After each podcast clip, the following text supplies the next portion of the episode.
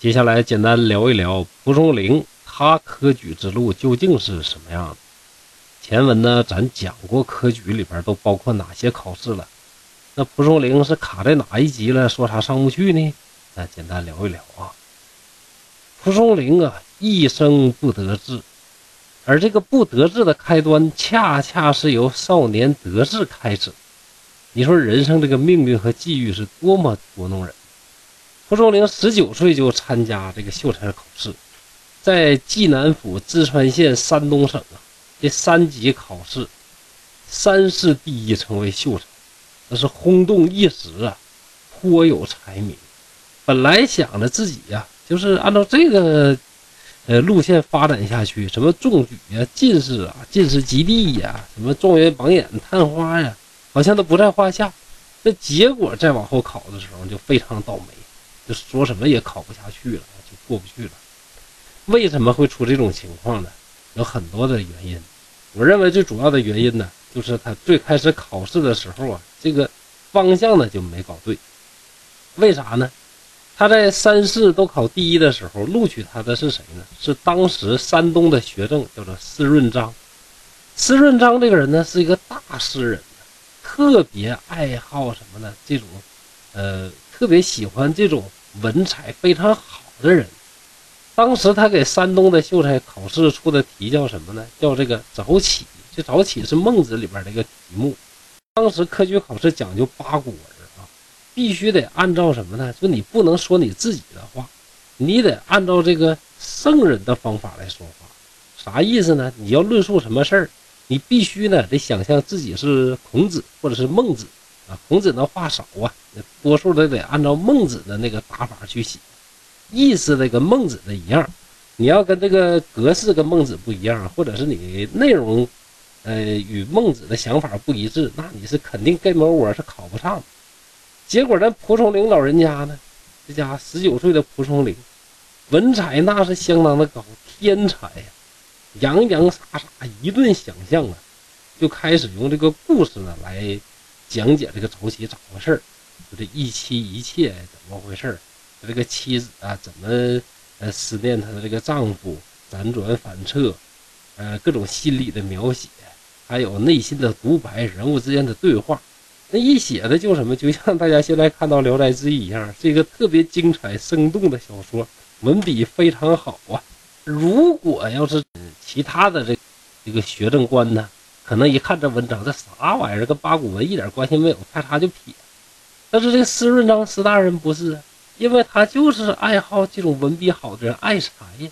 一看这个文章写的太好了，录取为第一。说他什么呢？嗯，观书如月，运笔如风，写得好。哎，经过这考试之后啊，蒲松龄就感觉，哎，我这么写没毛病啊。只要把我的文采洋洋洒洒的发挥到纸上，将来我考试呢，一级一级就肯定能上去。结果呢，这个就跑偏了，不好好练八股文，就开始了，就是，呃，研究自己是怎么能挥洒自己这个才华。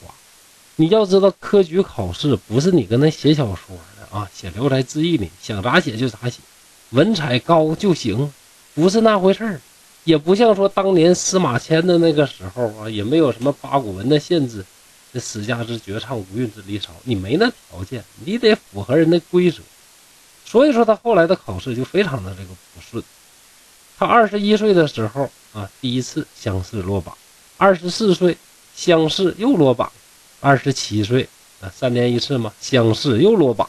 蒲松龄的父亲去世，二十七岁之后，三十岁那年考试没参加了，然后三十三岁乡试又落榜，三十六岁又落榜，三十九岁又落榜，四十二岁那年的母亲去世没考上，呃，四十四岁的时候呢，终于是考取了廪生啊，廪生呢还是考什么考秀才这个级别的啊。呃，考取廪生之后，代表国家给你补助了，但是你还是秀才啊，只不过是秀才里边最高那个级别啊，其实也挺牛的啊，但是你还是没功名。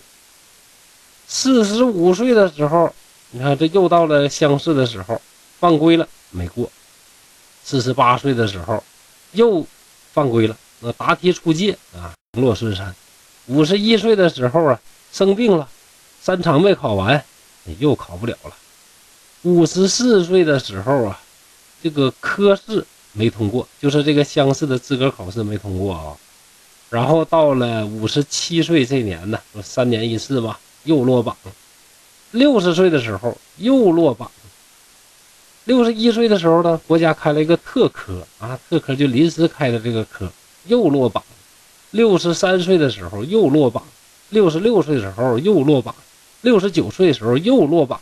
七十二岁啊，终于啊保送啊得了一个贡生的这么一个名义啊，考了一辈子啊，这举人这关也没过去，这就是蒲松龄这一生的考试。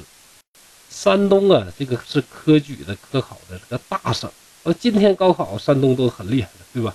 当时这个科举啊，山东也是非常了不起。而在山东这些府里边呢，济南府是最厉害的。济南府这个淄川县啊。蒲松龄老家这个淄川县，又是济南府里边啊，这考试成绩最好的，出来的人其实非常多。所以你看那个《聊斋志异》里边啊，有很多山东出来的大官啊，什么进士、举人呐，他这个事迹呢数不胜数，很多人啊，很多事儿啊，有历史记载的啊。你可见山东这地方文风之盛啊，非常了不起的。那就在这种环境之下，人说你学习气氛好，你学习也好，这么好的学习气氛。蒲松龄呢，这一辈子还是考不中，只能说什么呢？学艺不精，不是顶尖的士子。如果评价这个人的文采，《聊斋志异》呢，是一本奇书，那么多精彩的故事，呃，各有各的这个风采，呃，其中的转折、过渡、铺垫呢，各方面的做的都非常的棒，非常的牛。反过来呢，参加科举考试，一方面呢，可能确实蒲松龄啊，对八股文呢。进人呢还是不够深，还是不够理解。另外一方面呢，也可能确实他对于这个，嗯，管理国家呀，这个治理一方啊，这个方面的这个才能啊，可能确实还是有所欠缺。归根到底还是学艺不精，不一定啊，你文笔好就一定能考上科举啊，这个也是有道理的。嗯，一味的感叹自己怀才不遇啊，认为。这个环境导致了你最后没能成功。这个蒲松龄啊，多少也有一点儿啊，这个怨天尤人的感觉。但是不管怎么说，失败的科举造就了成功的《聊斋志异》。呃，就是因为呢，他这个科举的失败，他的这种这个愤懑的这种心情啊，才让他这个很多的故事呢，就是特别的有感染力。当然了，即使科举成功，呃，蒲松龄呢，仍然也会写《聊斋志异》的。不是说他科举失败就不写《聊斋志异》了，但是我认为呢，正是因为科举的不成功，他这种愤懑的心情，才让他写出了这么牛的这些文章。哎，不知道大家是怎么想的？好，这期番外就到这儿了，明天咱们继续聊点儿正经聊斋故事了啊，就不再跑题了。谢谢各位。